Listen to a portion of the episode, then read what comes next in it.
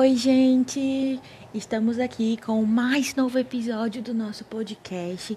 E antes da gente começar, a gente vai pedir desculpas porque nós tivemos um pequeno problema técnico, né? Nós tivemos uma queda de energia no meio da gravação do episódio. E como a gente teve uma dificuldade para conciliar nossas agendas para a gravação do episódio, a gente também nesse episódio tem uma convidada super especial. Vocês não vão se arrepender de ficar aí para ouvir, tá? Então, assim, vocês vão ver que cortou né, no meio da gravação, o finzinho, na verdade. Então, nesse episódio, especialmente nesse episódio, as indicações elas não vão estar no, no podcast, né, no, no formato de áudio. Vocês vão encontrar as indicações referentes a esse episódio lá no nosso perfil no Instagram, né, no arroba podcast literatura news lá no Instagram tá? Nós vamos colocar todas as nossas indicações, minhas, da Cisara, do Adriano e da nossa convidada especial, que eu vou fazer um pouquinho de mistério, mas é só um pouquinho mesmo, já já vocês vão saber quem é, tá certo? Então fiquem ligadinhos que o podcast Literatura News já está no ar.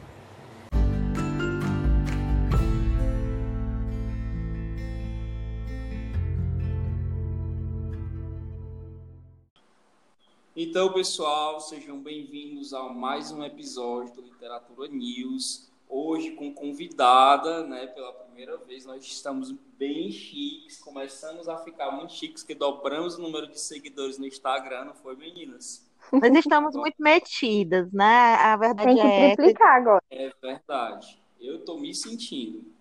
Enfim, é... então hoje a gente vai falar, né, nosso episódio especial sobre literatura com protagonismo feminino, né? as mulheres aí como personagens principais e eu como sou intruso aqui, né, que eu sou o único, o bendito sois, né? eu vou deixar aí a, a Tana, nossa convidada de hoje, se apresentar, a não ser que a Cisara ou a Bruna queiram falar alguma coisa antes. Na verdade, a gente vai deixar a Tana responder o perfil literário, assim como se vocês não sabem que quadro é esse, é só voltar no primeiro episódio, né, um episódio piloto do podcast. Vocês vão poder ver eu, o Adriano e a Cisara respondendo o nosso perfil literário. Aí a gente vai aproveitar aqui e fazer quadro com a Tana também, né? Ela vai aproveitar para se É. apresentar à medida que for respondendo o perfil literário dela. Aí vai começar com o nominho dela, né? A gente só sabe que é Tana, mas é Tana de quê, querida? Seu nome, diga lá. Oi, gente. O meu nome é Tana. É prim- Tana Romano Silva, né? Tem que passar o CPF tudo, Não, né? só Tana RS mesmo. É porque a gente conversa assim. a RS, Tana Risos. né? A gente, eu e Tana conversamos assim mesmo, com várias vozes, e aí é assim mesmo que a gente vai falar. Gente, é a minha primeira vez, Bruna. Calma, deixa eu pegar a intimidade. Quantos anos Então, você tem? Eu tenho 25 aninhos. É, eu sou psicóloga, né? Hum. Atuo na política de assistência social hoje em dia. E eu posso seguir o perfil, Bruna, já com todas as minhas respostas? Po- Pode, tu prefere que a gente te pergunte, ou é melhor pergunta e resposta, tipo aquele negócio da Marília Gabriela? É mais amo. Porque tu nunca quis, Amo. tu nunca quis estar Um talk show, não? É, mulher. Com certeza. Esse é o teu momento. sonhos Imagina ela com a canequinha de café dela sentada no sofá já. É, tipo Ai, isso, amo. entendeu? Aí agora, pre presta atenção para a próxima pergunta. Em que Tá. momento você se percebeu uma leitora, assim? Em que momento você percebeu, nossa, gosto de ler? Assim, é, como eu não morei com os meus pais, né? Eu morei com os meus tios. Eu tinha uma prima que ela tinha muito, muito livro, a da Lânia. E eu tinha muito acesso, né? Então, Harry Potter, por exemplo, foi ela que me apresentou. É, e o primeiro livro, acho que até eu vou concatenar com outra pergunta que você tinha feito antes, que era o primeiro livro que eu lembro de ter lido, né? Sim, sim. Que foi Poliana. Poliana. Acho que foi a Ganhei de Cisara. presente. A Cisara que leu, não foi, Cisara? Sim, quando eu era muito pequena, eu tenho até hoje. Ele é bem velhinho, meu poliano. Sério? Nossa, eu perdi o meu na mudança, assim, e tinha até uma dedicatória porque eu deveria ser bem novinha. Eu acho que eu tinha menos de 10 anos, acredito. E, e eu lembro demais, assim, de uma estantezinha cheia de livro. E eu acredito que, como foi tudo muito espontâneo, não teve um marcador temporal, sabe? De, ah, esse livro aqui me fez pegar gosto por leitura. Eu sempre fui muito estimulada a ler, Uhum. né? Então, é, comprar livros para mim era uma coisa que minha mãe sempre fazia, né? Para além dos paradidáticos da escola. Então, acho que eu me percebi mesmo lendo. Nossa, acho que com Poliana, porque depois de Poliana eu engatei em, na saga de Harry Potter. Né? Acredito que a maioria das, das pessoas da nossa idade, Bruna, né? É porque É, a Cisara essa- é muito nova. É, A eu tava Cisara assim, é nossa, eu falar da nossa idade, eu. Peraí, eu tô 25 Eu anos, também, né? viu? Sou bem novinho. Eu comecei Harry Potter com Adriano. Percy Jackson. Foi a primeira, foi tipo, eu li o primeiro de Percy Jackson, li o primeiro de Harry Potter. Então eu posso considerar a minha primeira saga sim, tá? Hum, pois tá bom, querida. Adriano, eu tenho, eu tenho que pontuar uma coisa aqui nesse podcast, porque você foi meu professor. Ai, meu Deus. Então, Ixi, revelou. Acab- Acabou de me desmentir, dizendo que eu sou bem novinho. Eu ia dizer que eu tinha 19 anos. oh, meu Deus. Adriana, algumas mentiras elas precisam ser melhores, assim, detectadas. Eu sou de 2001. Eu falo é muito para meus alunos que eu sou de 2001. Ah, Tá certo? A gente, a gente não confronta, né? Mas tá bom. 2001 AC, DC, a gente não, não É comenta. verdade. E Mas é, Então, é a Bruna, você falou ontem, né, para os meus alunos, para eles, pra eles deixarem eu sonhar. Então, com certeza, não confronto. Foi o que eu disse, não confronto de jeito nenhum. Então, Então, cara, acredito que, que tenha sido nesse tempo, assim. Eu não consigo ter um marcador bem certinho, mas eu acredito que foi com Poliana e eu deveria ter meus 10 anos de idade, mais ou menos. Lindo. Dessa frequência maior de leitura, né? E, e o teu Legal. gênero favorito, assim? Sempre tu tem, tu consegue de- de- descrever um gênero favorito ou depende do momento, assim? Depende demais do momento, porque eu já fui muito de ler só poesia, poema, né? Principalmente nos meus 16 anos, final do meu terceiro ano, que foi a poesia e o poema que me levou a começar a escrever, né? ah, bacana. E depois, eu acredito que hoje, com 25, seja fantasia. Amo! Acredito, porque eu sou fissurada em, em- nas Crônicas de Gelo e Fogo, do Meu George. Deus, Martin. perfeita você. E assim, gente, eu tô gravando com a minha irmã do lado, ela tá rindo, porque eu tô sendo, tô usando de um eufemismo de falar que eu sou fissurada. Porque eu sou surtada, eu tenho todos os livros, eu sei falas decoradas, é, é muito meu vício. assim. Eu tava conversando aqui com a Tana antes e ela disse que, que porque assim, quem me conhece sabe que, que eu, eu preciso de cinco minutos de intimidade com a pessoa para eu começar a falar de New Gaiman e de Sandman. Aí é a mesma coisa, Tudo. às vezes, né? É, é isso que a pessoa precisa com a Tana para ela começar a falar, entendeu? Meu Deus, sim. É, é essa mesma Pode falar pra Não, eu proporção. aceito, tô- viu? Tô fazendo super culpa aceito. É essa Eu mesma proporção. a pessoa falar, ei, tu já assistiu Game of Thrones? Eu, já? Vamos lá sentar, pego todos os meus livros. Pega aqui Vamos- pegar aqui meu PowerPoint, né? Tá? Exato. Deixa eu pegar meu mapa. Gente, eu tenho o, o mapa de Westeros no meu banheiro, entendeu? Então, assim, é uma coisa para além do gostinho, né? Eu sou surtada no, no mundo de Westeros e tudo. E acredito que nesse momento é o, o autor que eu mais sou fissurada, né? Porque eu, O que ele posta no blog, às vezes ele tá falando de futebol americano, eu, com certeza. Que escrita, né, gente? Que escrita. Falou tudo. Tu já Falou tudo. Não, Tava falando do, no outro episódio de Wildcard, tu já leu, Tana? como? Falhou, perdão. Que editou o Wildcards. O que eu tinha comentado no outro episódio, gente, do, das HQs. Sim, sim. Sim, sim. Aham. É o editor de Wildcards, é muito bom. Nossa. E aí, a pena assim que eu consegui comprar os livros ano passado, né? Porque eu lia em PDF, gente, é muito grande, Uma muito, muito pessoa lê. Game of Thrones em PDF, viu? Muita Amor. vontade, Tem que muito ter muito amor. amor. Ai, mas eu amo demais, sigo tudo. Inclusive, posso indicar um podcast, gente? Claro, você pode o que você quiser.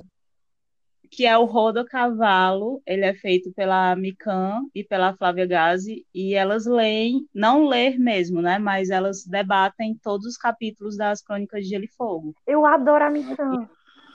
Eu amo a Mikan também. Muito fã.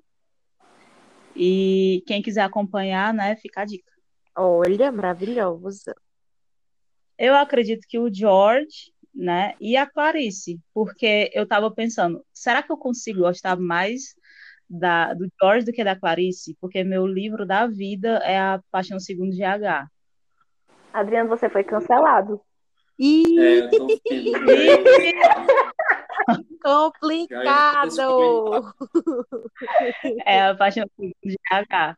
Eu, a- gente, tem uma, uma nota de 2014 no meu livro, que é assim, porque só eu sei do quanto eu sou com esse livro. E eu sempre volto a isso, porque sempre que eu leio A Paixão Segundo GH é, é outra vivência. Mas, enfim. Eu acredito que os meus escritores favoritos do momento, a Clarice por ter o livro da minha vida e o George por me fazer criar essa fissura no mundo que ele inventou. Bacana. Maravilhoso. E o que que a senhorita anda lendo neste momento da sua vida? O que que você, qual livro que você está lendo? Se eu fosse aí na sua casa, na sua house, o que que está na sua cabeceira? Não, agora não pode, que é isolamento social. Mas quando você vier, são quatro.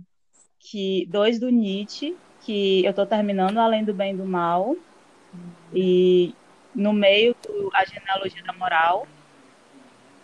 Estou lendo um que é A Sociedade da Decepção, do Gilles Lipovetsky, que é um filósofo francês, que ele fala sobre o conceito de hipermodernidade, consumo. Nossa, é muito bom.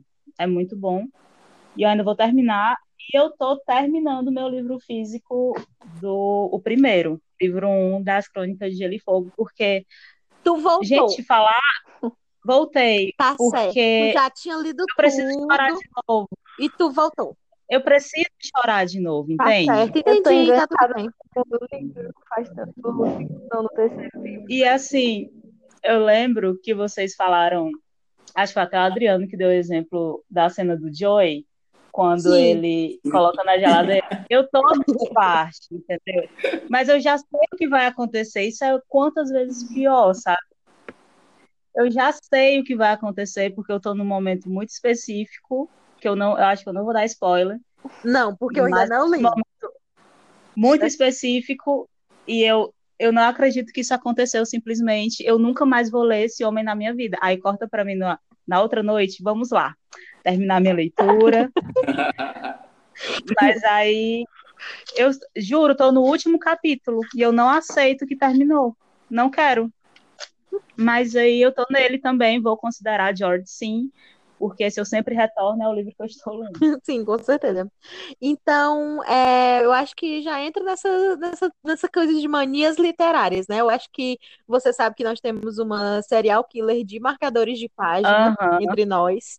Sim, Né? sim. Gente, eu tava lembrando disso quando eu pensei, porque quem cria os meus marcadores sou eu. E a partir de recorte, colagem, né? Legal. Imagina a Cisara matando teus marcadores. Eu nunca ia deixar ela tocar nos meus. Nossa, nunca. Vocês não entendem, eu sou cuidadosa de saber quais os marcadores que eu posso deixar perto de mim quando eu estou lendo. Eu, eu tive que mandar foto no grupo para provar que eu tenho um marcador bonito e muito bem preservado. Não sei se eu acredito. Tu pegou de alguém. Tem foto. Das mil manias, eu lembrei essa que, porque eu ouvi a Cisara falando, né? E eu faço meus marca-páginas. Inclusive, eu comecei a fazer porque em um certo momento da minha vida eu perdi minha identidade. E eu, nossa, fui furtada, meu Deus.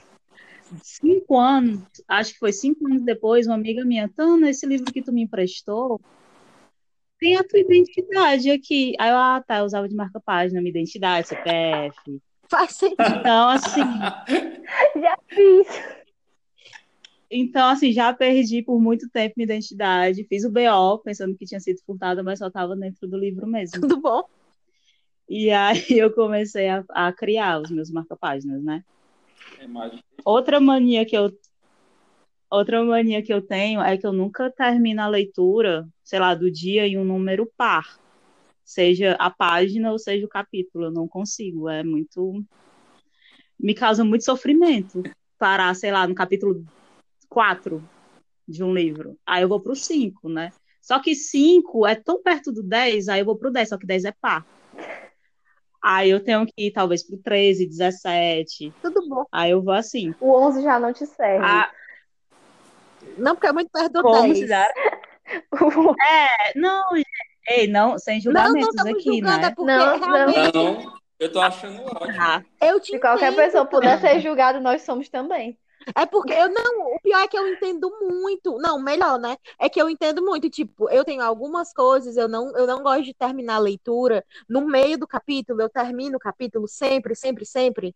Aí eu fico, eu, eu já sou o contrário, eu não gosto de números ímpares. mas todo mundo é assim, não? Tem gente que para no meio do capítulo. tem, tem, Tem, gente tem sim. que consegue parar Tem em qualquer eu. lugar. Eu- A Cisara, gente, Cisara do céu. Como? Como que dorme? Mulher, eu tô lá lendo, aí às vezes eu tô aqui, não, de boa, aconteceu isso, tá, vou, vou dormir. Pronto.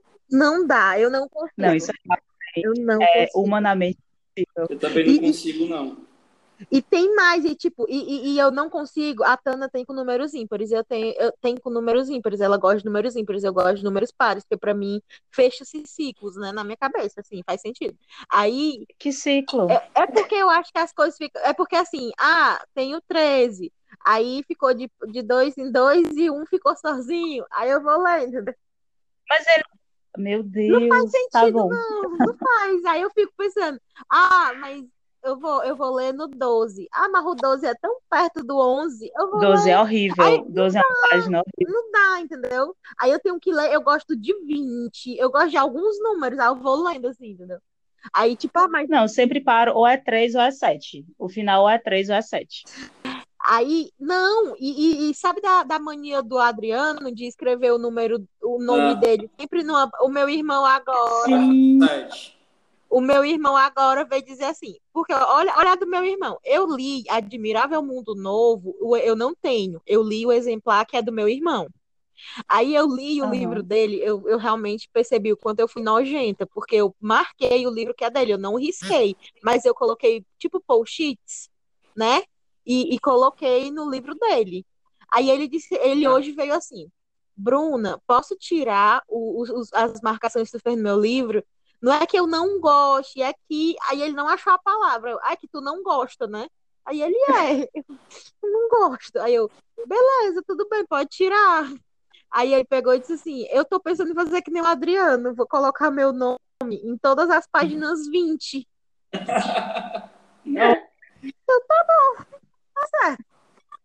Justo, Sabe? justíssimo. Né? Acho interessante. Pois o menino tá aí. Né? É um, é um, parece que é um seguidor do Adriano, porque o Adriano é, é- é assim, né? A voz do povo pede e clama pelo Adriano. Oh, Maravilhoso. E eu acho que a, a outra que eu pensei também é que sempre quando eu vou começar um livro, eu leio a última palavra. Sim! Sempre, assim, Igual eu. a última. Ou eu fui na. Tanto eu leio a primeira como a última, porque eu imagino, eu imagino o processo criativo, sabe? De, nossa, tá, vou começar um livro. Que palavra eu vou começar esse livro? E aí o final de um livro é tipo acabou, entendeu? Acabou. Tudo que eu poderia dar de mim nesse livro eu dei, e a última palavra é essa. Eu acho muito emocionante, sabe? Eu sempre faço isso. Interessante, hein? Esse teu, esse teu ponto de vista. Achei legal.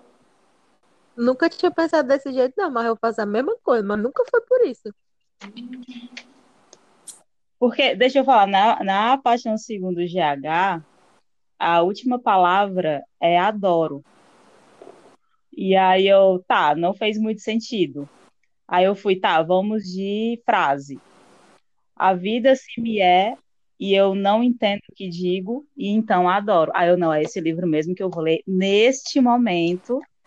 E aí eu comprei e é o livro da minha vida. Pois tá aí.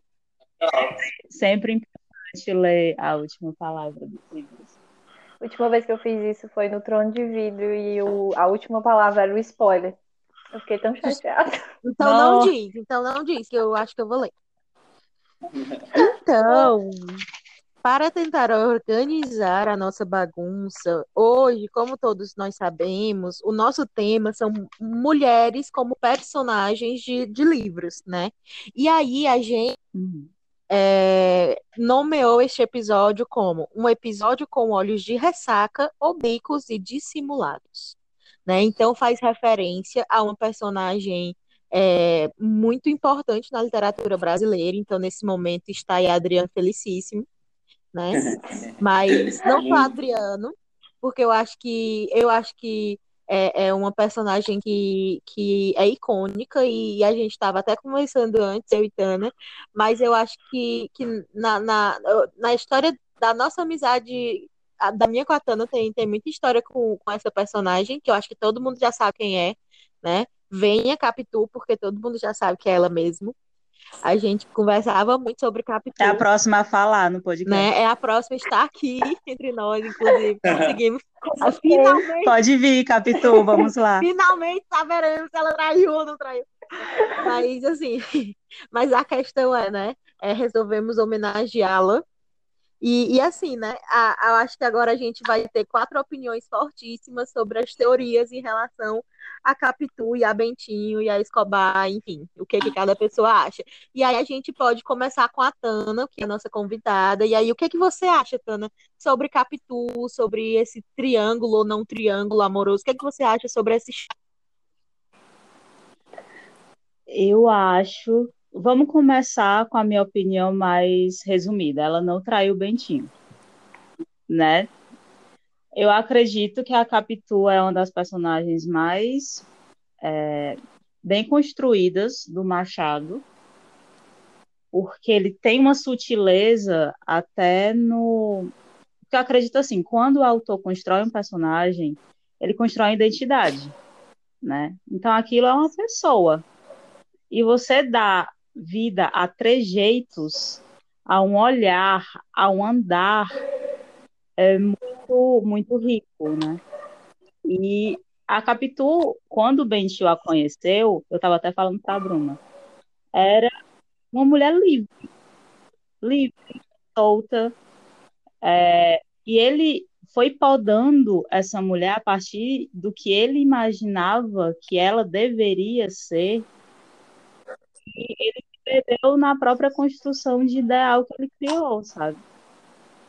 E acredito sim que Bento tinha uma atração por Escobar, porque são detalhes que só uma pessoa apaixonada lembraria, acredito eu, encantada, né? E Capitão uma das personagens que eu mais curto ler, e eu acredito realmente que ela não traiu, e ela só era uma mulher muito forte que se meteu com um cara muito inseguro, e todos os traumas que ele teve durante a vida ele projetou no relacionamento. E é isso. Toda, Tentem mudar a minha ideia. toda vez que alguém fala alguma coisa eu só me lembro num tweet que eu vi, que eu vi uma vez, que de vez em quando aparece na minha timeline, toda vez que aparece eu morro de rir, que o, o B de LGBT é de Bentinho. Toda vez que eu vejo, eu acho que Não faz muito sentido. Mas, mas eu até comentei com a Tana, não sei se foi o Adriano que, já, que eu já vi comentando sobre isso, sabe? Sobre, sobre, sobre o Bentinho e o Escobar. Ah, sim. Eu não... não, mas existem teses de doutorado que, que, que defendem a ideia de que o Bentinho é apaixonado pelo Escobar. Tem e, e as... vários trechos no livro que, que mostram assim, uma verdadeira adoração do Bentinho pelo Escobar. Exato, exato. Uhum. E, e, e, assim, quando, quando, eu, quando eu acho que esse gancho da Capitu, eu, eu tava até conversando com a Tana antes, é, quando, quando eu comecei a ler é, e, e, me, e me, me encantar por personagens femininos, por, na verdade, eu acho que, que quando a gente começa a ler, e, e, quando a gente se identifica com, com determinados personagens, eu acho que o encantamento ele começa a partir do momento que você se identifica. Daí a importância da representatividade, sabe? Você precisa se, se, se identificar com, com a leitura. Você precisa pegar um, um livro e, poxa, consigo me ver nisso aqui. Né? Seja com que personagem for. E, e, e quando eu era criança, eu não conseguia me identificar com aqueles personagens da Disney, por exemplo não conseguia me identificar com as princesas, eu não conseguia me identificar com aquela figura que era feminina e que era pintada como a, a, a personagem sempre muito frágil, que era sempre salva no final da história, ou então que sofria, sofria, sofria para depois é, ser, é, no final da história ser feliz, tudo eu não conseguia. Tanto que desses clássicos, né? A, a, a, persona, a, a história desse, de, de, todos esses clássicos que sempre me encantou mais, eu acho que até eu já falei no, no, no em algum dos episódios do podcast que, que eu tenho um, um, laço afetivo muito grande com esse personagem, que é a Alice. Porque a Alice sempre foi muito, muito corajosa, muito desenrolada, tipo, tava ali, ela se metia, sabe? Ela é como se hoje em dia, se, se a gente fosse falar, ela metia o louco mesmo. Né? Ela, ela, ela se tacava nas coisas, sabe? Ela ia. Bruno, Oi. em relação a Alice, você acha que ela é uma personagem aventureira e corajosa ou irresponsável? Eu acho que ela tem um pouco dos dois. E, e eu acho que, que ela tem. Ela tem. Eu acho que ela tem isso de. Não é nem de irresponsabilidade, eu acho que ela tem isso de curiosidade de criança uhum. também de você não, não conseguir medir as consequências isso da ingenuidade, sabe? De, de não saber até onde ir. Eu acho que ela também tem muito disso, de não medir consequências, mas também pela idade, sabe? Pelo, eu não sei se, se pelo, pelo momento em que eu li, isso, isso me remonta muito a coisas da infância também. Então eu não, eu não sei te dizer até que ponto eu estou sendo imparcial e até que ponto eu estou sendo levada por coisas da minha infância, né? porque isso me leva muito a, a, lembrar da minha avó, das memórias que eu tenho da infância. Sei que, que eu não gosto, eu não acho uma história bacana. Tanto que quando, quando pensa, ah, vai ter live action da Cinderela, da Bela e da Fera, não sei o quê. Tipo, não acho tão interessante, entendeu? Mas é, Alice, ah, eu compro, eu, eu, sou louca por todas as edições de diferentes que tem de Alice. Porque, para mim, é uma história sempre muito interessante. Daí talvez a minha, a minha, o meu encanto tão grande com a história de Coraline, que a Cisara disse que é uma história de terror. Eu não acho, mas enfim. O filme, quando eu li o livro, eu não fiquei assustada. Eu não sei se é porque eu já sabia o que esperar, mas o filme me dava muito medo. Meu Deus. E tu, Cisara, o que é que tu acha a respeito da capítulo? Assim, eu não, eu não sei, eu lembro de que, eu, tipo assim, eu posso dizer a minha opinião de quando eu li, mas é uma coisa que às vezes o povo discute tanto e eu vejo tantos lados diferentes que eu fico, eu preciso ler isso de novo um dia desse para eu reformular a minha opinião. Tipo assim, eu lembro de que quando eu li, eu acho, eu, eu simplesmente eu não imaginei na, na possibilidade de que ela não tinha traído ele, entendeu?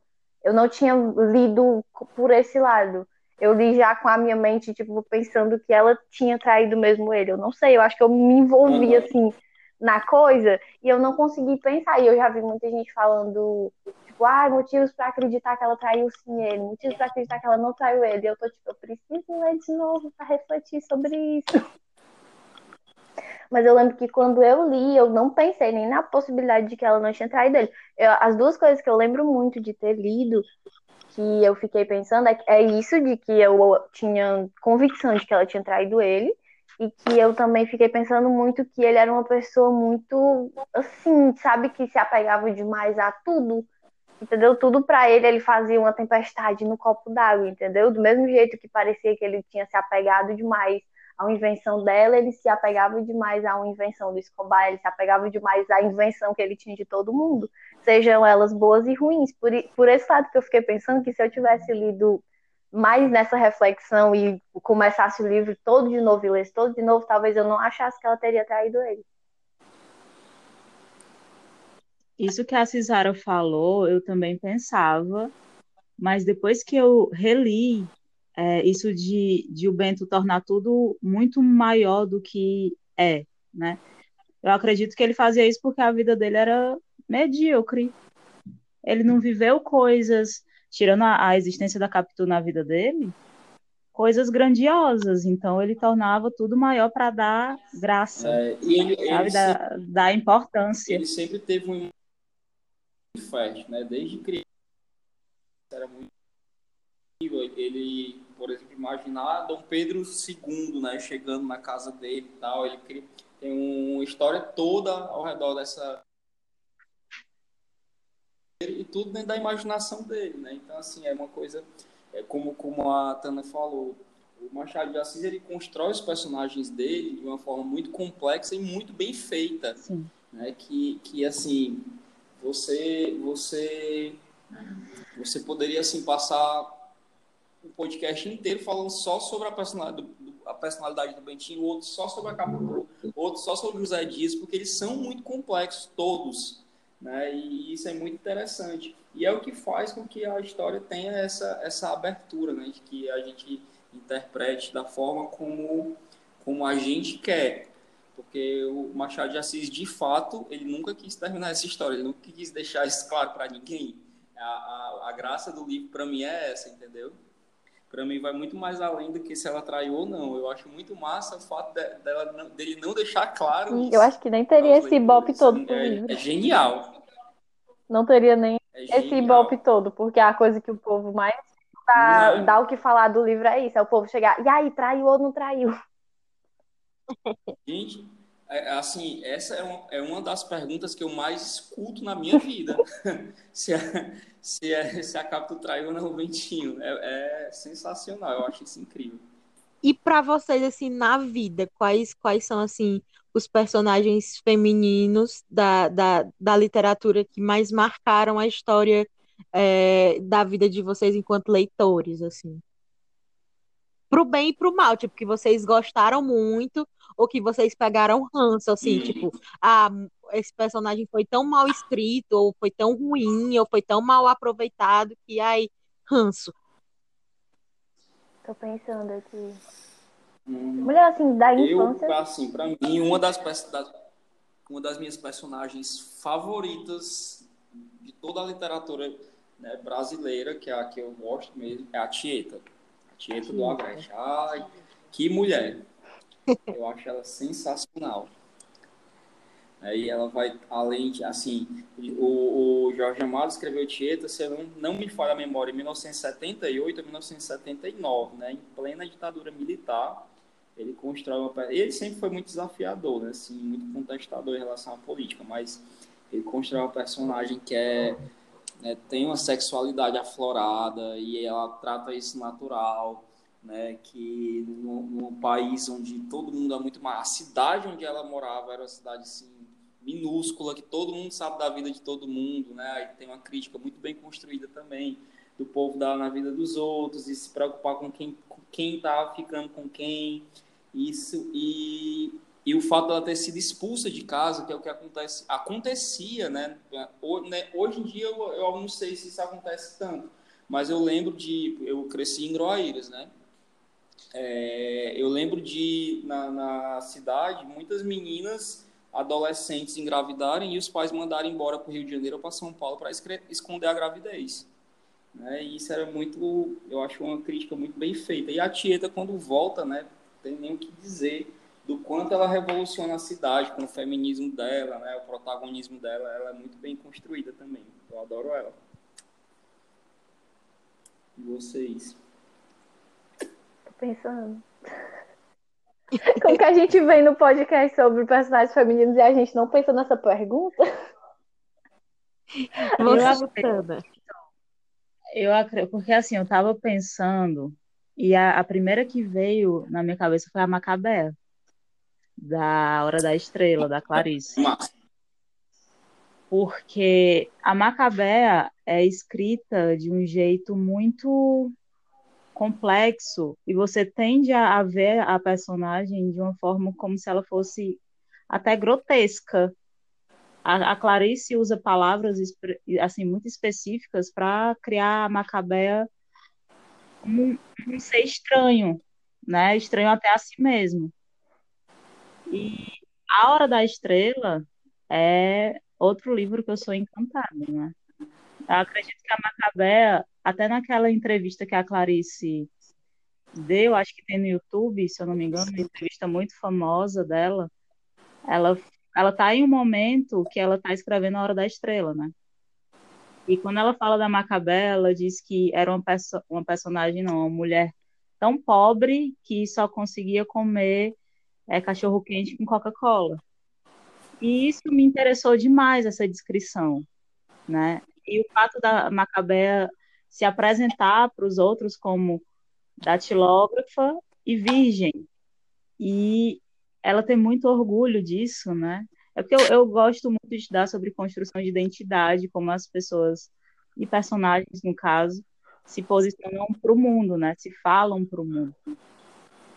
E eu não vou dar spoiler do fim, mas o fim é incrível também. E eu lembrei da Macabé. A Macabé é um personagem muito importante na minha vida. É, a ideia de ela chegar nas pessoas é, sempre pedindo desculpa, sempre, sempre, me incomodava demais. E a gente tem uma estranheza e um incômodo lendo A Hora da Estrela. né? Aí eu lembrei da Macabé.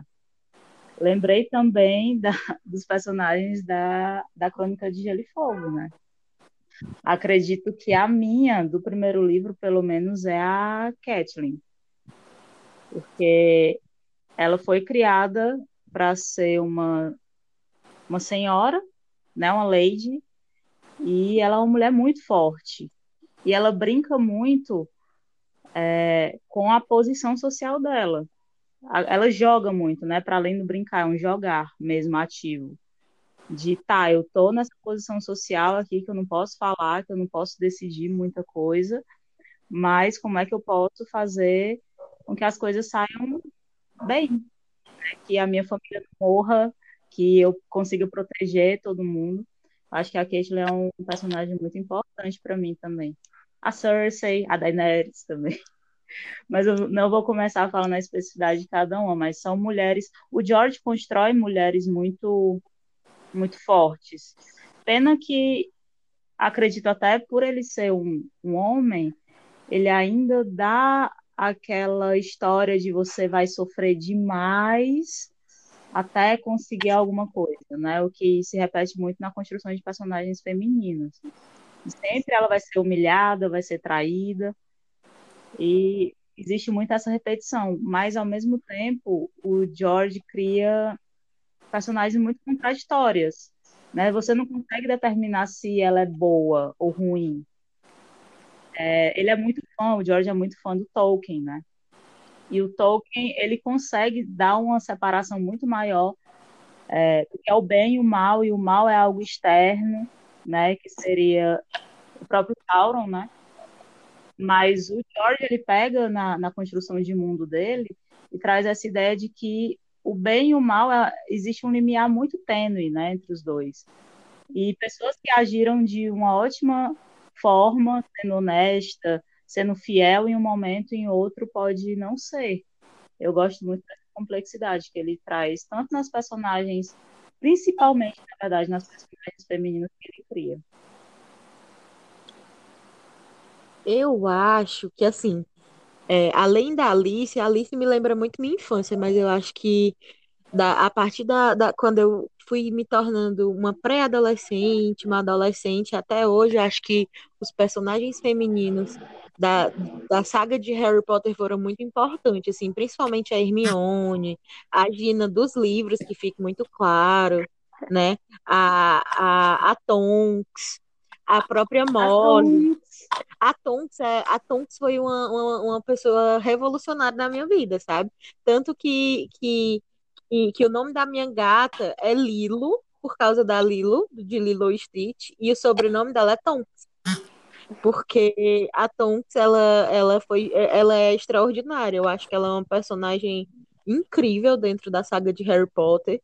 Tão complexa quanto, quanto ela pode ser, sabe? Eu acho incrível, eu acho que por mais que a, que a J.K. ela esteja cancelada no momento, muito devidamente cancela, muito bem, né, cancelada, inclusive, mas ela consegue, eu acho massa os personagens femininos que ela constrói, inclusive as antagonistas, inclusive as vilãs, porque eu acho a Bellatrix incrível, como a, a Bellatrix, ela, é, eu, e também a, eu, eu, gosto muito da Helena, então eu acho que a, a, a, a, atriz que interpreta a Bellatrix foi, foi, foi fenomenal, mas a Bellatrix é incrível, né? E, e assim, é, a, a, as características, a, o universo que ela cria para essas personagens, a força, né? Então, assim, é, é, é, é, eu, eu fico arrepiada só de, só de pensar, sabe? A Hermione, é, as características que a Hermione tem, que ela traz e que, e que ela, ela descreve, né, as emoções, a forma com que, que ela consegue descrever as emoções femininas me deixa muito me deixa muito tocada. São coisas que eu não tinha é, presenciado até então. E eu acho que isso é uma diferença quando a gente lê escritoras que escrevem personagens femininos e, e, e escritores de repente. Talvez a gente consiga perceber essa diferença, essa nuance, né? E, e eu acho que talvez seja, seja essa a grande diferença. Eu acho que, que o lugar de fala é importante nesse momento. Assim.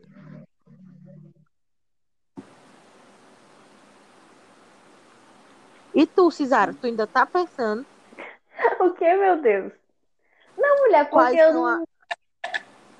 não consigo pensar assim, nada de personagem literária que eu tenha algum sentimento extremamente específico desse jeito.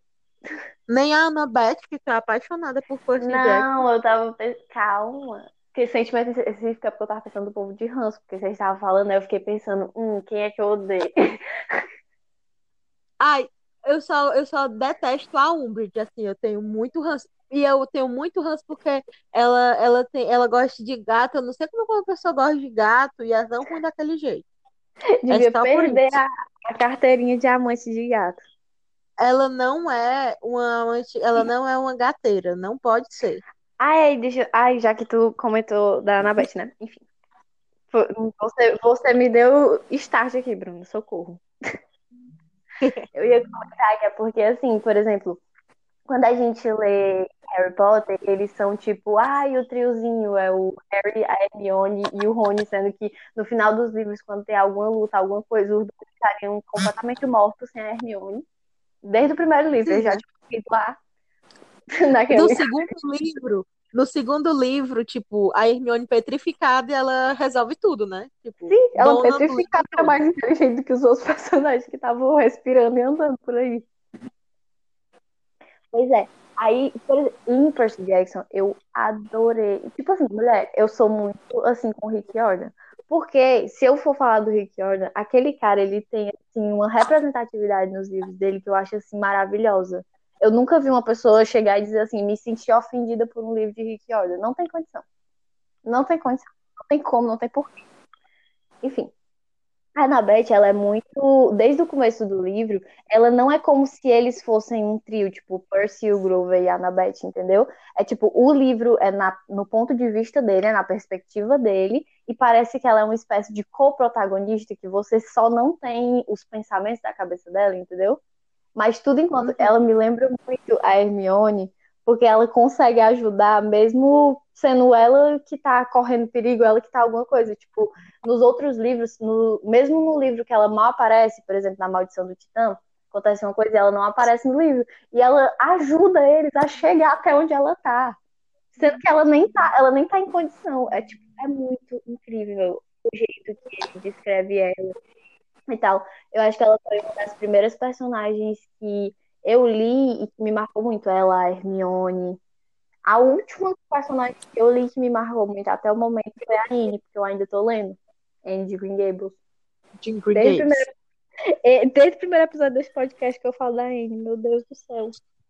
Ah, e para quem curte muito a Anne, vale informar, né, já que este, este podcast leva news no nome, que é, a Martin Claret, a editora Martin Claret, vai lançar o segundo livro da, de Anne, que é Anne de. Green Eu Gables. sempre erro o nome. Ah, Não, tem Anne de Green Green Gables e Anne de.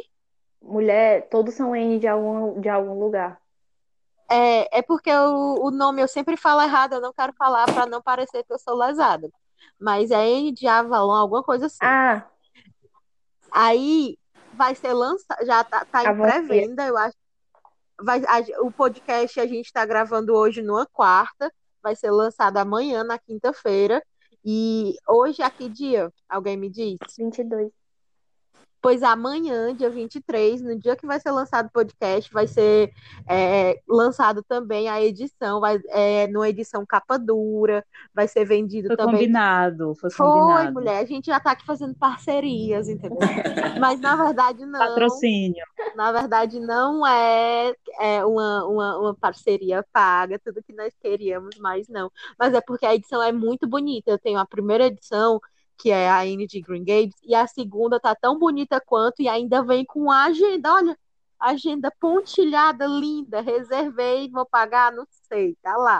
Eu ainda no não cartão de compra da Amazon. tô lendo pelo Kindle. Aí não sei como pagarei, né? Aquela coisa, né? Um dia, quem sabe eu pague, um dia, quem sabe eu compro, mas tá lá como desejado, né? Desejar nunca foi errado, tá lá. Eu não sei Não se é eu já ninguém. comentei do... Eu não sei se eu já tinha comentado do negócio da Anne, que, tipo, quando eu vi a série, todo mundo falava que a série é muito diferente do livro. Ela realmente é muito diferente do livro. Tipo, ela tem uma vibe mais, mais assim, pesada em alguns pontos, por exemplo, o tempo que ela passou no orfanato, essas coisas assim, que não é realmente abordado no livro. O livro, ele é, tipo assim, mais sol, mais animação. Ele é a personalidade da Anne, entendeu? Quando a gente tá lendo o livro, a gente vê a personalidade dela, de, tipo, ver tudo brilhante, tudo bom. E na série, eu achei muito importante que eles têm alguns pontos que eles mostram grandes traumas da vida dela, entendeu? E no livro, Uhum. até quando ela passa por momentos extremamente difíceis, que ela diz que ela tá no. Eu não sei como é que ela fala originalmente, mas ela tá, tipo, no cúmulo do desespero. Que é- mesmo quando ela tá falando isso, ainda tem aquela vibe de tudo ser. De que tudo vai dar certo, tudo vai ficar bem, que no outro dia ela, o dia amanhece ela diz assim: as coisas não parecem tão, tão ruins quando é de dia as coisas não parecem dar tanto medo. E no livro, até as partes que ela tá com medo, por exemplo, eu, eu parei numa parte que ela vai atravessar uma parte da floresta que ela criou na cabeça dela que tem fantasmas lá e ela tem certeza que ela vai ser assombrada quando ela passar por lá. E a Marilla fica dizendo, mulher, deixa de ser doida, não tem nada lá, tu fica criando as coisas na tua cabeça e depois fica com medo. E ela tem, agora eu sei que tem. E mesmo assim ainda tem uma vibe tão, tão animada, tão gostosa, tão assim. E por Tu isso é a Anne todinha, né, Cisara? Pra Não, quem não- sabe, a Cisara tem medo de fantasma. eu tenho medo do Eu escuro, eu, só tenho medo de dizer. algo, eu tenho medo de tudo. Mulher, me deixa. O Adriano ainda não conseguiu me convencer que é porque eu sou. Que não é porque eu seja distraído demais pra ver ele. O Adriano ainda tá na luta de me convencer de que eu não vou ver. Mas tá certo. Mas, tipo, eu pensava que, por ser, que uma das diferenças entre o livro e a série ia ser porque ela não ia ser tão, assim, digamos assim, progressista, entendeu? Que ela não ia ter Uhum. aquele negócio da série que ela vai lutar pelos direitos dela, que ela não, que ela fica indignada porque que ela não é tratada do mesmo jeito que os meninos da idade dela, porque que todo mundo pensa que ela não consegue fazer alguma coisa. Só que no livro eu fiquei chocada porque ela fala exatamente as mesmas falas que eu achei que a série tinha tinha dado uma puxada para ser mais assim, mais intenso, mais problemático. Progressista, né? Exatamente, pois é. Mas não, no livro ela realmente ela vira pra Marilla e ela fala: "Eu não sou incapaz de fazer nada que o menino pode fazer e eu sei disso. E se você quiser eu lhe provo". Ela ela é tipo muito ela é muito determinada. Às vezes eu acho ela mais determinada no livro do que na série. Eu achava que nem era possível. Show. Então, tá tão Gente, é, eu tava aqui né, só esperando só pra, pra, é, inclusive, é, aprimorar o, o repertório dos meninos em redação, né, em temas relacionados ao protagonismo feminino, ou a, a questão da, da mulher na sociedade de maneira geral. É, a gente pode fazer uma, uma, uma exaltação aí ao José de Alencar, pelo fato de que ele foi o primeiro autor a criar personagens mulheres, né, protagonistas mulheres fortes, né, em todo aquele processo do, de construção de personagens idealizadas do romantismo, né, como Joaquim Manuel de Macedo, que escreveu A Moreninha, né, que escreveu personagens românticas bem bobinhas, mas é, ele cria o que em literatura, né, na, na nas literárias a gente chama de perfis de mulher, na obra do, do, José de Alencar, que eram mulheres que, apesar de serem escritas dentro de romances românticos, né, romances do romantismo, elas já tinham personalidades bem fortes, né, já eram bem fora da sociedade patriarcal da época, né? E esses romances são o Lucila, né, cuja protagonista, que era a Lúcia, ela era prostituta, né? É, Diva, né, que também é outra menina bem forte, bem, bem a Emília, que é a protagonista, né, ela é uma mulher também bem forte, que é, faz muita alusão à questão de, por ela ser rica, as pessoas quererem casar com ela, né, e a Senhora, que é, para mim é a obra-prima do Alencar, que cria a, a, a... Ai, meu Deus, deu branco o nome da personagem, mas é o Fernando e a Aurélia, Aurélia Camargo, que para mim é a melhor personagem do José de Alencar. É né? uma mulher bem, bem ciente do que é, bem, bem resolvida, né? uma personagem incrível. E eu acho isso muito legal, o fato do Alencar ter criado personagens protagonistas mulheres, né? em meio àquela sociedade extremamente machista da época, e ele deu essa, a essas personagens, né? embora fosse um romance bem água, aliás, água com açúcar não, né? um romance bem nos padrões do romantismo, elas já eram bem à frente do tempo. Eu acho isso muito legal. Então... Era isso que eu estava tava aqui guardando, aguardando um momento para comentar. Nossa. Ei, deixa eu só comentar uma coisa que eu tava pensando quando o Adriano falou, Bruno. Ah. Rapidinho. É porque na hora que, vocês tavam, que a gente estava comentando, eu esqueci de falar, porque todo episódio eu arrumo um jeito de falar da Jane Austen. Teve uma personagem dela, de razão e sensibilidade, que eu não lembro o nome dela, porque são duas irmãs, é a Mariane e a outra eu esqueci o nome. Pois é, essa, essa outra, essa, essa pessoinha aí, ela foi, eu fiquei só pensando no livro, porque eu fiquei imaginando que se eu tivesse, que se Razão e Sensibilidade tivesse sido o primeiro livro que eu tinha lido da Jane Austen, eu jamais teria lido Orgulho e Preconceito. Porque eu não gosto do jeito que, que aquela personagem é construída. Sabe uma coisa assim que eu lia e eu ficava, tipo, chateada porque eu tinha lido Orgulho e Preconceito, que eu me apaixonei tanto, tanto, tanto pela Elizabeth. Porque aquela mulher, ela é, ela é tudo, sabe? Eu sou extremamente apaixonada por a Elizabeth de Orgulho e Preconceito, por as coisas que ela diz, até os momentos que ela erra, a gente percebe que ela tem uma personalidade muito forte, que ela consegue admitir o erro dela e que ela admite ainda assim de cabeça erguida, sabe? E as outras, e de razão e sensibilidade, não, eu fiquei muito chateada. A personagem passava o, livro inteiro chorando e triste e tal, e eu corro atrás das tuas coisas, mulher. Eu não sei, eu fiquei muito frustrada. Faz teu nome, mulherzinha, faz teu nome e nada. Eu fiquei muito frustrada. Eu acho, teve, teve uma fase da minha vida que eu assisti, que eu lia, na verdade, eu não vou nem mentir, eu ainda leio.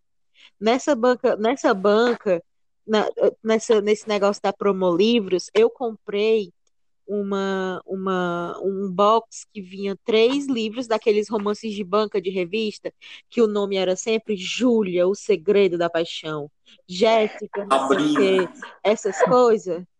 Ai, menino, mas eu gostava, eu gostava demais. Só que aí eu comprei achando que ainda gostava. Eu li dois e não tive paciência de ler o terceiro. Eu não consigo abandonar a leitura, eu tenho que terminar. Mas eu li os dois primeiros, o terceiro tá ali encostado na estante, eu nem comecei. Porque não, eu não tenho paciência. É justamente essas coisas, tipo, a, a mulher que, que tá lá, ou então ela é muito pobre, o cara muito rico, o cara começa a dar tudo pra ela, sabe? Tipo, gente, por favor, não tem. Sugar Aí eu não, eu não tenho, eu não tenho paciência para Mas como era o final, Bruno? é sempre a mesma coisa, eles terminam juntos, né? Primeiro, é, é Ah. primeiro aquela coisa da mulher como um, um símbolo sexual, é só isso, né? Tipo, aí se, se apaixonam arrebatadoramente. Teve, teve um que eu contei, eu grifei todas as vezes em que a palavra delgado, para se referir ao corpo da mulher, aparecia. Aí eu, Meu ai, Deus. gente, por favor, não tenho mais paciência. Mas teve uma época da minha vida que eu achava que isso era maravilhoso, né? E eu acho que, que a forma que, que a gente vai construindo e se posicionando criticamente a isso vai, vai dependendo também da forma que a gente vai se entendendo enquanto, assim, pra gente, mulher, vai se, vai, vai se construindo a partir do momento em que a gente vai se entendendo enquanto mulher também. Né?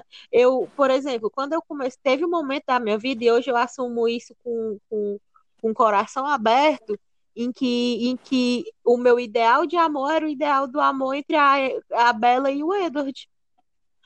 Eu achava Coragem. lindo. É, eu tenho que aceitar esse coração aberto, porque hoje a minha terapia já, já tá assim num nível maravilhoso. Mas quando, quando a- o, o Edward dizia, é, Bela, você é a minha vida agora. Eu achava isso lindo. Hoje eu, eu sei que isso é um relacionamento abusivo demais, né? Então, Aparece assim, um cara desse, você corre. é, você corre para bem longe, você não corre para ele. Você corre, corre muito, corre longe. Você corre longe dele, né? En- Enfim. É, exatamente. Não, meu povo, o cara ser um vampiro, um vampiro, e a vida é humana. Meu Deus, não, pelo amor de Deus. Sim. Então o lobo se Mas- apaixonou pelo cordeiro. Mas se, cara é um vampiro, pelo amor Mas se vocês me perguntarem se eu vou comprar o livro que fala da versão do Edward dos Fatos, eu vou. Porque eu Sim, devo com isso, certeza.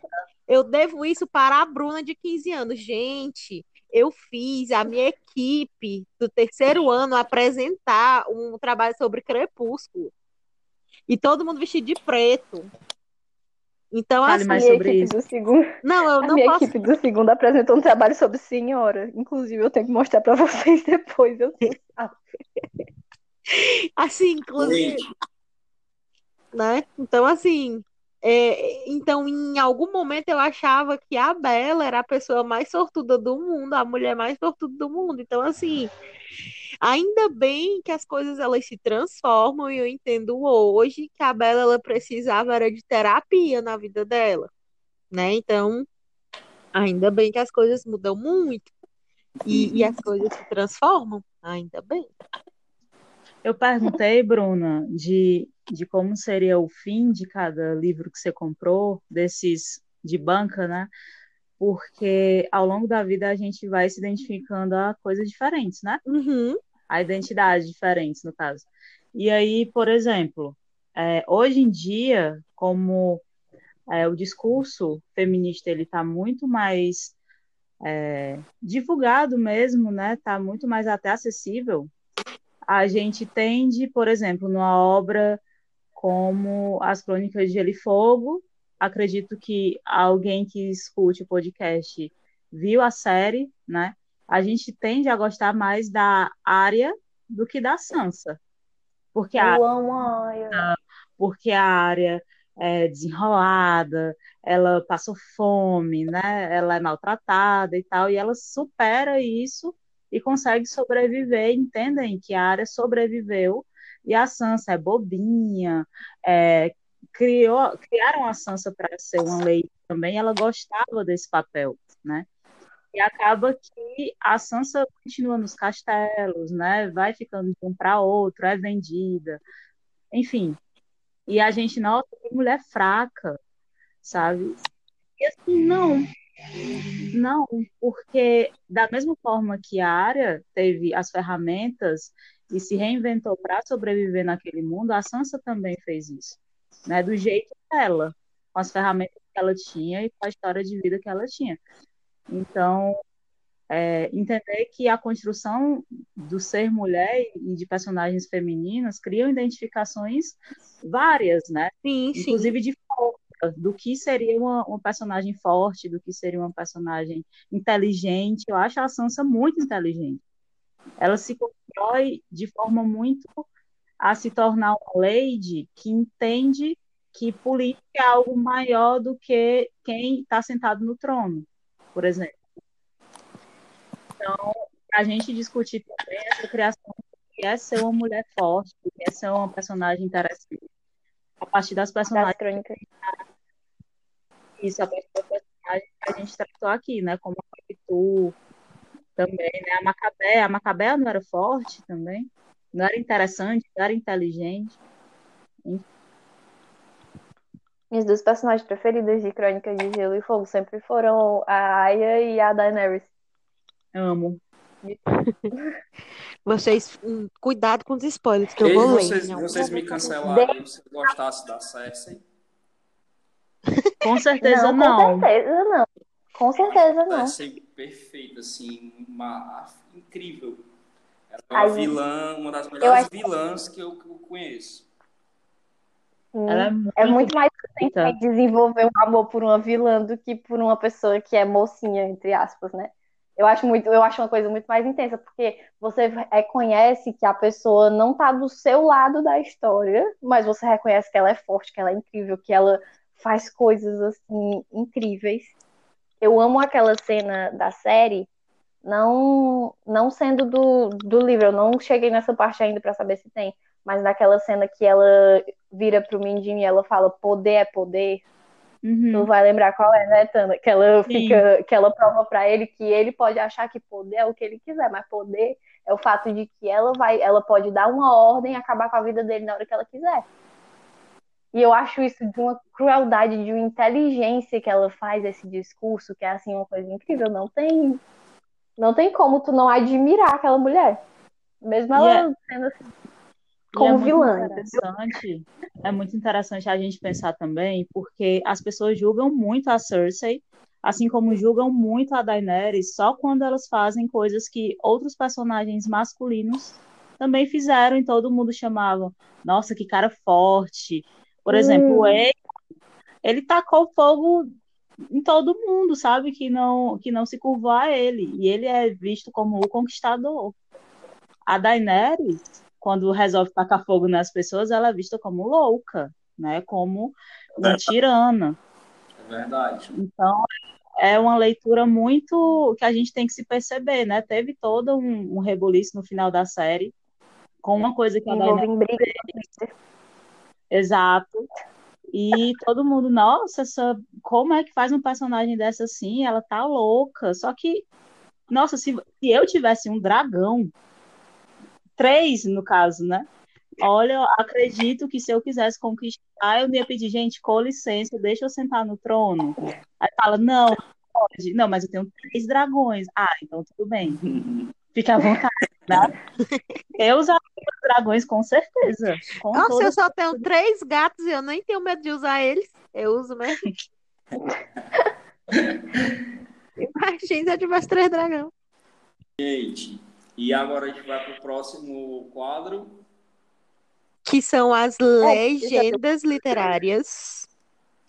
Legenda. Vamos é, abrir com a nossa convidada, que trouxe algumas legendas, que eu sei que ela já separou como boa Separei. convidada que é. Cast, o resumo da, da participação da Tana. Game of Thrones, Crônicas de Gelo e Fogo. Porque eu Clarice, trouxe. Clarice Lispector. Porque eu trouxe é, de um capítulo da área. Que me marcou muito, que ela está treinando com o Círio Forel. E a cena em si, né, o contexto da, da cena é que ele fala alto, baixo, para ela ir se defendendo. Em um certo momento, ele fala esquerda e ele ataca ela pela direita. E ela fala: Você mentiu, eu errei porque você mentiu. E é, ela vê que criou-se um hematoma, né? E ela fala assim: um hematoma é uma lição, disse a si mesma, e todas as lições nos melhoram.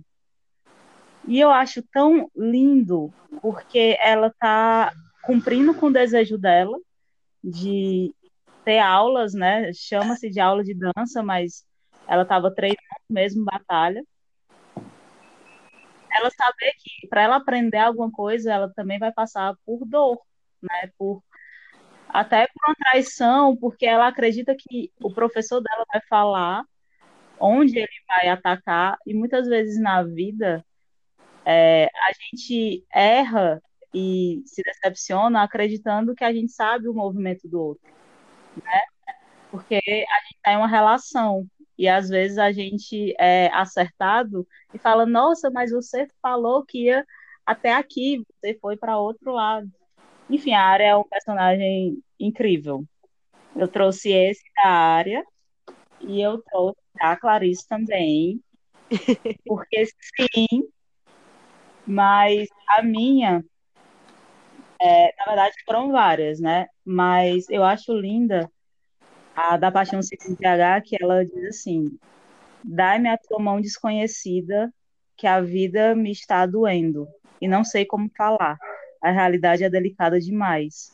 Só a realidade é delicada, minha realidade e minha imaginação são mais pesadas. E todo o livro da Paixão Segundo GH é uma legenda feita, é a história da minha vida, aquela, né? É, e é, é cheio de, de frases impactantes e que leva a gente a pensar de outra forma, né? De outra forma. Acho que as minhas duas que eu, eu separei para hoje foram essas. E as de vocês?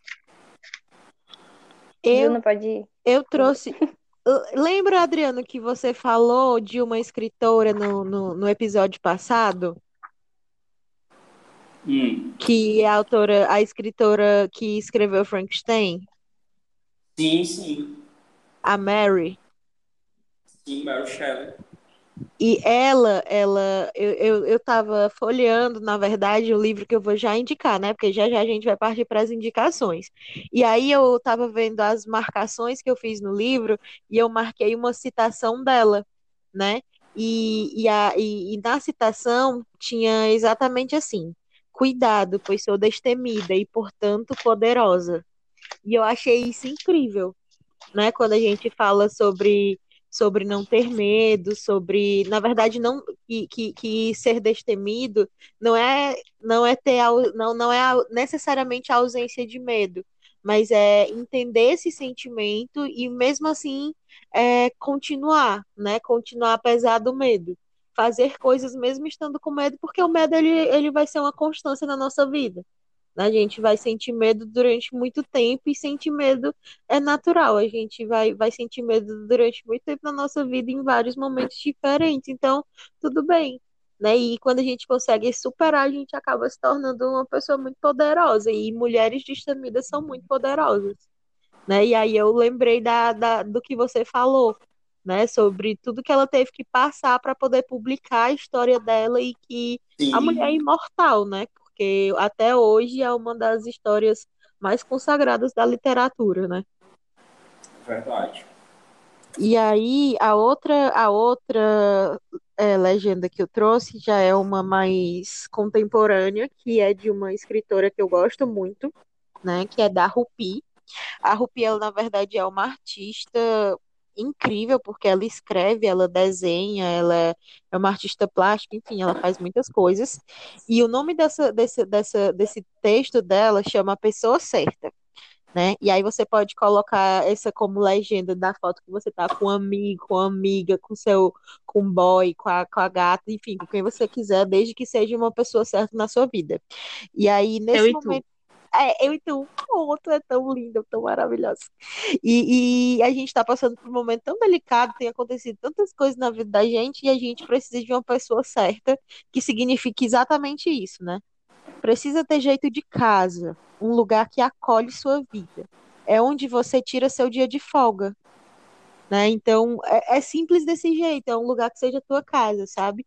Aí esse textinho tá, tá dentro do livro O que o Sol faz com as Flores, né? Que, que é a continuação do livro Outros Jeitos de Usar a Boca, que foi uma, uma tradução bem complicada, né? de. Eu não gostei muito da tradução, mas é essa mesmo. Outro jeito de usar a boca, e eu retirei esse, esse fragmento desse texto de o que o sol faz com as flores. Eu achei muito lindinho.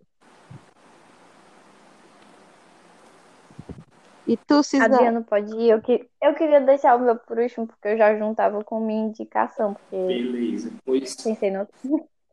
As únicas duas citações são de mulheres, né? duas mulheres que eu admiro muito da literatura brasileira. Uma Adélia Prado, né? excelente poetisa, assim, eu acho ela perfeita. Ah, e, e, uma frase dela que, inclusive, já é bem conhecida. Já, acho que, inclusive, eu já vi em, em legendas de fotos no Instagram. Eu acho que já, já me deparei com essa frase por lá. Não tenho tempo algum, ser feliz me consome. Eu acho muito legal essa frase dela. E a outra é da Marta Medeiros, né? outra escritora também que eu sou é, muito fã dela, que ela diz o seguinte, e, e, essa frase, além de ser uma legenda, né, uma, uma sugestão de legenda, essa frase ela também me representa. É, eu, eu, gosto muito dela e eu, eu, eu penso muito nela sempre, né? Quando eu, eu penso assim, ah, eu, poxa, eu fiz merda. Ah, mas tudo bem, todo mundo é. E a frase é a seguinte, ó, eu tenho juízo, mas não faço tudo certo. Afinal, todo paraíso precisa de um pouco de inferno. Eu acho essa frase genial. Muito massa. E, e a senhorita, dona Cisara? Sim, pois é, né? Eu tava, eu tava muito em dúvida, porque eu não queria pegar uma frase de Annie Whitney, porque todo dia que eu tô panfletando a Annie Whitney, nunca vi. nunca vi uma pessoa pra panfletar tanta Annie igual eu faço.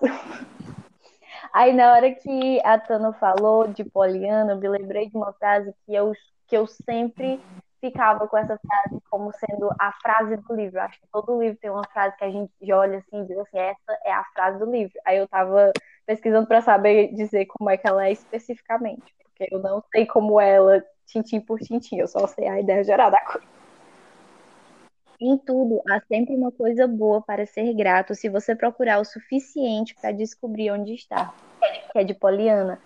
E ela passa o livro inteiro só nessa coisa. É muito incrível o jeito que, do começo até o final da história, ela tá sempre nisso. Ela tem uma brincadeira que é: eu preciso ver o lado bom de tudo. E é isso que leva ela pelo livro todo. E de novo, para completar a Anne, ela é muito a Anne. Ela é muito. e a segunda frase é do livro que eu ia comentar que eu ia indicar, porque eu tô terminando de ler, eu vou terminar de ler a série agora esse mês, se Deus quiser, vai dar certo. Enfim. E é do Trono de Vidro, da Sarah J. Maas, aquela autora que eu tô sempre botando na cabeça da Bruna. Bruna, lê a Sarah J. Maas. Vai dar certo, vai dar certo. Tá na lista, tá na lista. Pois é, ela é uma autora de fantasia. As duas maiores séries dela são A Cor de Espinhos e Rosas e O Trono de Vidro. E aí eu vou terminar de ler O Trono de Vidro agora. E tem essa frase aqui: Você vai cometer erros, vai tomar decisões e às vezes vai se arrepender dessas escolhas. Às vezes não haverá uma escolha certa, apenas a melhor de muitas opções ruins.